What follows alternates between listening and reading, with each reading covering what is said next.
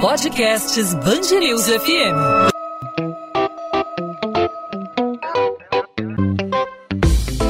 Dois às 20, com Maurício Bastos e Luana Bernardes. Oferecimento Cultura Inglesa.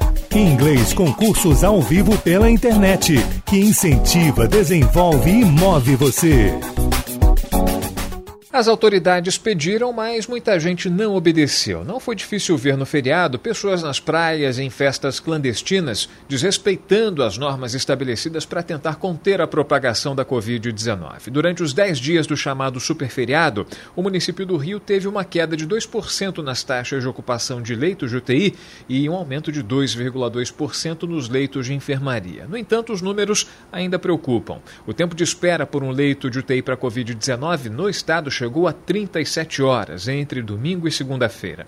No domingo, 682 pessoas esperavam por uma vaga num leito intensivo. Nessa segunda, o número caiu para 640. Durante a noite, o tempo de espera por um leito de UTI foi atualizado pela Secretaria de Saúde. Segundo a pasta, o tempo caiu para 17 horas. Já os pacientes que aguardavam por um leito de enfermaria para a Covid-19 esperam, em média, quatro horas e meia. Na semana passada, o prefeito do Rio, Eduardo Paes, anunciou a prorrogação das medidas mais rígidas até quinta-feira. Assim, na sexta-feira poderão funcionar bares, lanchonetes, restaurantes, quiosques da orla com atendimento presencial até nove horas da noite. Depois desse horário, só haverá permissão para o funcionamento do sistema drive-thru.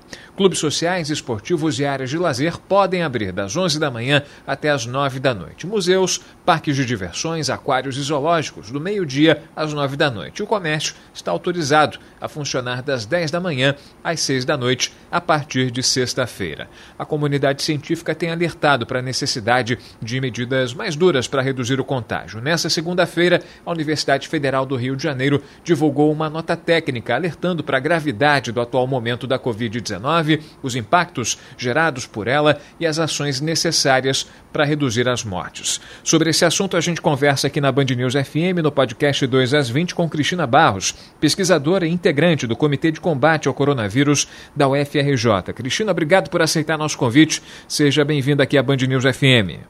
Eu é que agradeço o espaço para que a gente possa disseminar informação para conscientizar as pessoas. É tudo que a gente precisa, Maurício. Cristina, a gente vem observando aí, como a gente falou na abertura do assunto, né, uma redução nesses 10 dias do chamado superferiado nas taxas de ocupação de UTI. Essa aqui é uma taxa que vinha sendo derrubada dia após dia, né, um recorde que vinha sendo quebrado todos os dias de ocupação é, desse setor que é tão vital no, nos hospitais não só da rede pública como da rede particular, onde as vidas são salvas, onde há uma atenção, uma dedicação maior para o cuidado com o paciente da Covid-19. No entanto, isso não significa que deva haver um relaxamento por parte da população e das autoridades também, né? Exatamente, Maurício. Se nós olharmos em relação especificamente à ocupação de CTI, como você falou, caiu de 96% para 94%. Só que o que isso representa, né? É, a gente sabe, o próprio Ministério da Saúde tem uma nota técnica explicando o que é a ocupação de CTI. A ocupação de CTI, à meia-noite de cada dia, a gente tira uma foto. Nós temos 100 leitos de CTI, quantos leitos estão disponíveis à meia-noite? O que acontece é que, historicamente, esse número, quando ele ultrapassa 85%, já é sinal de lotação. Por quê? Porque quando você vaga um leito de CTI, ele está vago à meia-noite, isso pode ter sido um óbito que aconteceu há poucas horas atrás, estou limpando o leito, já foi dada a vaga para algum paciente. Então, mais importante do que olhar só a ocupação, que 94% ainda é alto, é 9 pontos percentuais ao que a operação suporta, que é 85%. Mais importante do que isso é olhar a fila. A gente tem mais de 600 pacientes na fila aguardando por um leito de CTI. Exatamente por isso. Nunca vai haver ocupação de 100%. Quando ela existe, ou você tem mais do que isso, é sinal de que você já estourou o sistema. Então, essa fila, ela existindo, significa que pessoas que precisam de assistência intensiva estão em algum leito, aspas, improvisado. Improvisado porque você vê que os profissionais trabalhando da melhor forma possível, mas sem os recursos que um CTI tem. E nessa fila, muita gente pode morrer. Então, mesmo diminuindo dois pontos percentuais, o nível é muito elevado. E um outro dado importante para a gente trazer, também como você falou, não é só ocupação da CTI. Se a gente olhar para o começo de março, no estado do Rio de Janeiro, o R, que é a taxa de transmissão, ele era 0,98. O que, que é isso? 100 pessoas doentes passavam para outras 98. Isso no começo de março. Agora, nós temos no começo do mês de abril um R de 1,31. Ou seja, aquelas 100 pessoas não passam mais para 98 passam para 131 pessoas. E na capital está pior ainda. Na capital, no início de março, essa transmissão era 100 pessoas para 89 pessoas, e agora, no começo de abril, 100 pessoas passam para 145 pessoas. Então, o que a gente vê, os números de disseminação da doença aumentaram, não cederam, a mobilidade não caiu, como a gente já observou no ano passado, quando de fato houve lockdown. Feriado, por definição, é para a gente descansar, e a gente não pode descansar nessa guerra, que tem que ser ostensiva. Então, o momento é realmente muito preocupante. E as pessoas precisam entender corretamente essa mensagem. Só que antes, a gente falava aqui no Rio de Janeiro, é, em, em novembro, de 40 óbitos por dia. Hoje estamos falando de uma média móvel de 200. Então, a gente já banalizou centenas de mortes diariamente. O período está muito crítico mesmo. Então, Cristina, diante de uma dificuldade que a gente encontra, é uma dificuldade inclusive é, financeira, é uma dificuldade econômica, você equipar um hospital com, com leitos de terapia intensiva, você é um investimento muito pesado, né? inclusive é necessário né, que isso seja difundido aí pra, pelos hospitais, para que se reativem leitos de UTI que estão ociosos. Há, inclusive, a gente tem acompanhado aí ao longo dos dias que há leitos de UTI em unidades públicas que não estão ativos por conta da falta de pessoal para operar esse, esse, esse equipamento que está nos hospitais, por falta de insumos muitas vezes. Né? A gente vinha falando aí de falta de oxigênio em algumas unidades, a carência de oxigênio, os estoques baixos, os estoques baixos do chamado kit intubação. Muitas vezes esses leitos até existem, mas não podem ser operados. Aí, diante dessa dificuldade operacional que é fazer a fila da, da, das UTIs dos leitos andarem, né? A gente imagina que seja um pouco mais simples as pessoas se conscientizarem e ficarem em casa na medida do possível, não aglomerarem, fazer com que essa taxa é, de, de, de, de contágio reduza de alguma forma. Essa é a medida que a gente percebe então que é, é mais possível de ser feita e imediata, mais necessária, né? Certamente, Maurício. É, na verdade, o único caminho. Foi muito, muito bom quando você fala no leito, né? Quando a gente diz, poxa, tem vários leitos, só falta trazer equipamento pessoas. É exatamente essa complexidade.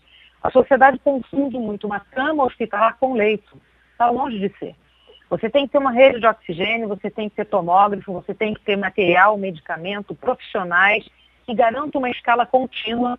Eu tenho que ter profissionais para cuidar dos pacientes 24 horas por semana, por dia, 7 dias por semana. Então, uma cama, até que ela, que ela vire leito, depende do abastecimento de todos esses recursos que, nesse momento, começam a ficar escassos.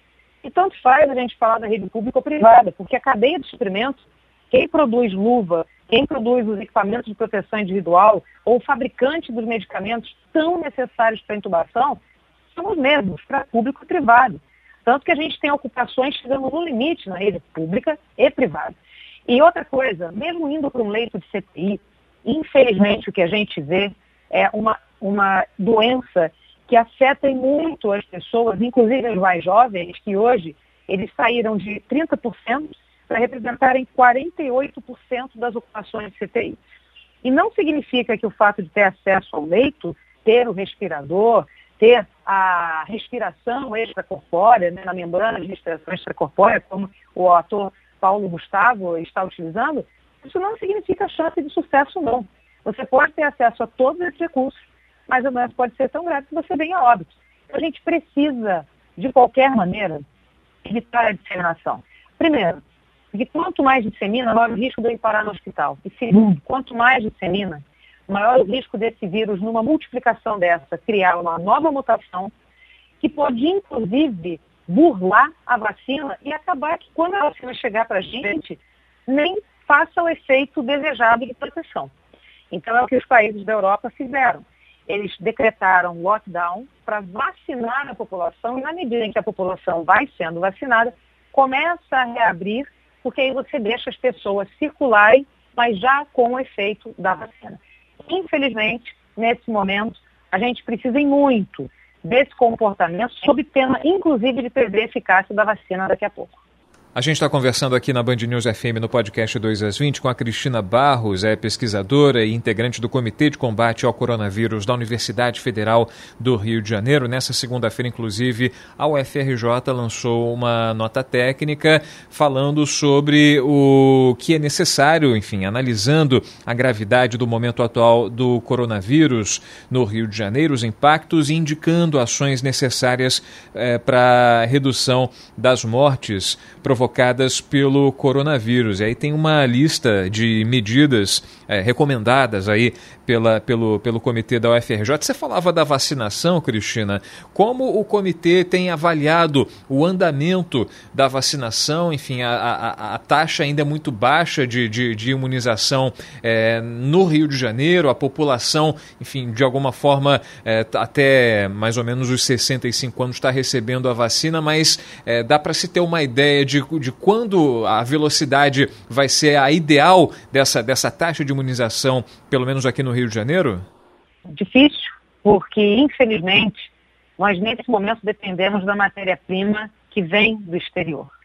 Então o mundo inteiro é, disputa essa mesma matéria-prima e infelizmente o nosso país demorou para firmar acordos com as indústrias e nós não somos, digamos, os primeiros da fila. Então, nesse momento, nós temos tanto a Fundação João Cruz de Butantan, trabalhando muito, dentro até da capacidade que eles têm instalada para produzir vacina, mas na dependência sempre de receber esse insumo. Então, é, na melhor das perspectivas, é, em setembro, a gente já deve ter validado, pelo menos aqui na Fundação Oswaldo Cruz, a produção da matéria-prima. E aí sim, produzindo matéria-prima localmente, a gente vai ganhar outra velocidade de produção de vacina e distribuição da vacina. Mas até agora a gente não consegue ter, é, por parte do Ministério da Saúde, um calendário que se cumpra, devido a todos esses problemas, principalmente relacionados ao mercado. Todos disputam é, o mesmo recurso. Então, isso mais uma vez, a gente está com a, a vacinação abaixo do que a gente gostaria de estar. Não é por falta de unidades de saúde, postos de saúde, muito pelo contrário. Além das unidades de saúde que nós já temos no município, no estado e no Brasil, vários outros postos são abertos em drive-thru, em museus, é, em vários espaços urbanos.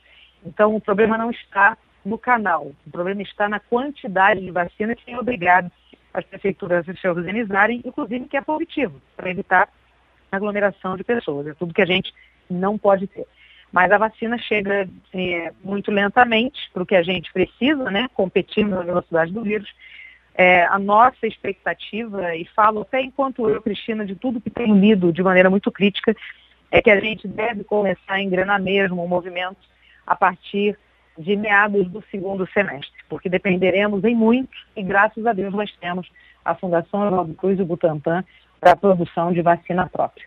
Cristina, enquanto a vacina não é inteiramente difundida aí na, na, população, enquanto a velocidade ainda é muito baixa, né, a gente tem que seguir a, a, as, as, chamadas regras de ouro, né? É, o comércio tem regra de ouro a respeitar e a população também tem que, de alguma forma, é, para escapar ilesa, imune a tudo isso, né, imune entre aspas aí no caso, né, ao, à Covid-19, tomando aí as medidas necessárias, fazendo a sua higienização e também as autoridades têm que fazer a sua parte. Estou aqui com as recomendações do comitê da UFRJ, é, que indica aí manutenção de medidas restritivas à circulação por pelo menos mais duas semanas, a massificação de campanhas para orientar o uso correto das máscaras, o distanciamento entre as pessoas pessoas, o aumento da disponibilidade de transporte público para a mobilidade dos trabalhadores essenciais que ficaram aí de fora desse, desse chamado superferiado, a prorrogação do, do dessas medidas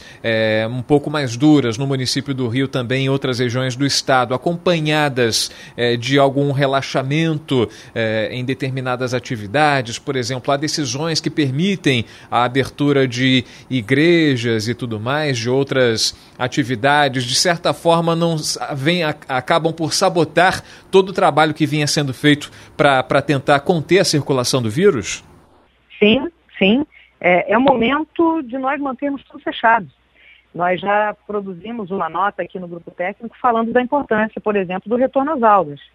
Porque a gente sabe, e muito mais do que o comprometimento é, pedagógico, digamos assim, nós estamos perdendo crianças para o trabalho infantil, para a violência doméstica, para o tráfico, crianças que vão sair da escola e não vão voltar. Só que, infelizmente, o momento está tão crítico que não é hora de nada abrir. É, a escola deve sim ser o primeiro lugar a abrir quando houver condição. Se você me permite, Maurício, só para ilustrar, muitas pessoas com quem eu converso dizem, poxa, todo dia morre um monte de gente de várias doenças e não se faz essa divulgação. A gente entrar, e qualquer cidadão pode entrar, você que está escutando a gente, entra lá no site do Ministério da Saúde e procura as informações sobre Covid.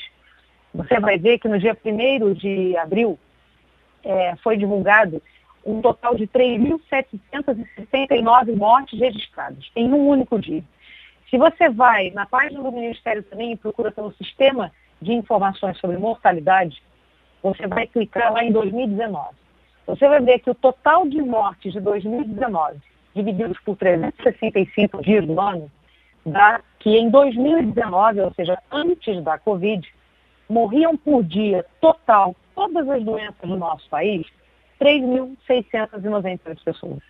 Então, para para comparar que só de Covid, o próprio Ministério da Saúde, sem nenhuma contestação, declara que foram registrados 3.769 óbitos, contra 3.698 de todas as doenças juntas num dia normal de 2019.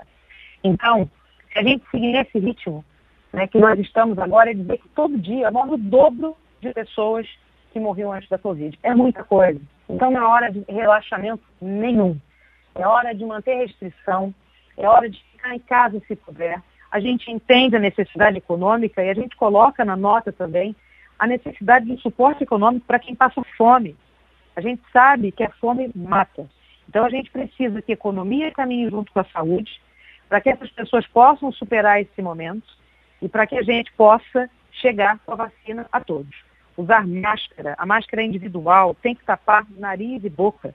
Lavar as mãos com frequência ou passar álcool em gel. A gente precisa que o governo trabalhe no transporte público não aglomerado, mas se você precisar sair e tiver que pegar esse transporte, seja de máscara, não converse dentro do ônibus e assim que descer, procure um lugar para você lavar suas mãos, higienizar as mãos, chegar no seu lugar e trocar a máscara por uma outra limpa. É o que a gente pode orientar e que todo mundo, com esse comportamento mais consciente, ajude a gente a disseminar menos os vírus, porque o risco é muito grande se a gente tiver que perder essa aposta, vai perder essa aposta ou com a própria vida ou com a vida de alguém próximo, eventualmente até de um desconhecido. Mas uma ação individual impacta na segurança coletiva nesse momento. É isso. Cristina Barros, pesquisadora e integrante do Comitê de Combate ao Coronavírus da UFRJ, Universidade Federal do Rio de Janeiro, falando aí sobre a nota técnica divulgada nesta segunda-feira sobre a gravidade do momento atual, os impactos da Covid-19 e o que é necessário ser feito para reduzir o número de mortes. O que é necessário nesse momento é manter as medidas rígidas impostas aí pelas autoridades eh, no Rio de Janeiro, em sua maioria por prefeituras. O Estado deu uma relaxada, mas é necessário que nesse momento em que as taxas continuam elevadas, é necessário que as pessoas continuem adotando é, medidas é, de higiene, de distanciamento e que as autoridades é, prossigam firmes nessa missão de evitar a disseminação do coronavírus pelo país. Cristina, obrigado mais uma vez pela participação e até uma próxima oportunidade. Obrigada a você, Maurício. Saúde, se cuidem e até a próxima. 2 às 20, com Maurício Bastos e Luana Bernardes. Ponto final no 2 às 20. O 2 às 20 é a Band News FM em formato podcast com os principais assuntos da nossa cidade, do nosso estado, os principais destaques do Rio de Janeiro, sempre disponível para você a partir de 8 da noite, de segunda a sexta-feira, nas principais plataformas de streaming de áudio, no seu tocador favorito de podcast aí no seu celular ou no nosso site bandnewsfmrio.com.br para você ouvir, acompanhar quando e onde quiser. Nessa segunda-feira, abrindo a semana, falando sobre o super feriado, período de 10 dias que foi ampliado, medidas mais rígidas, prorrogadas até a próxima quinta-feira. A gente teve aí uma queda, uma leve queda na taxa de ocupação de leitos de terapia intensiva, um pequeno aumento na ocupação dos leitos de enfermaria, mas os números ainda preocupam. Tempo de espera por um leito de UTI para Covid-19 ainda é longo, chegou a 37 horas no último final de semana e a gente debateu com a pesquisadora da UFRJ, Cristina Barros, esses números que motivaram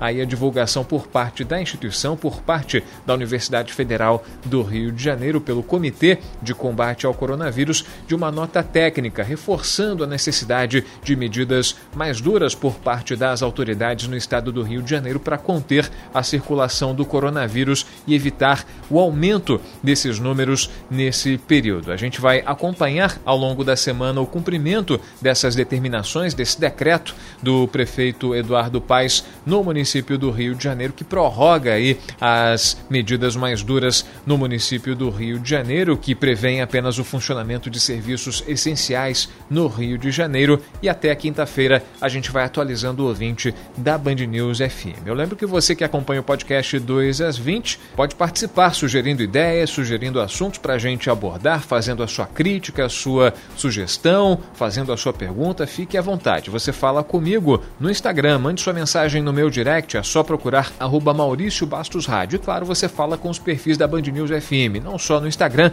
como no Twitter e no Facebook, é só procurar arroba Band News FM Rio. A gente está de volta nessa terça-feira com mais um assunto relevante aqui para o debate no Rio de Janeiro, aqui no podcast 2 às 20. Claro, eu conto com a sua participação e com a sua audiência. Até lá, gente. Encontro marcado. Tchau, tchau.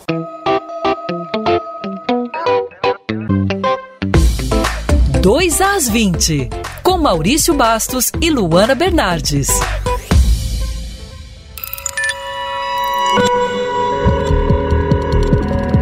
Podcasts Bangerils FM.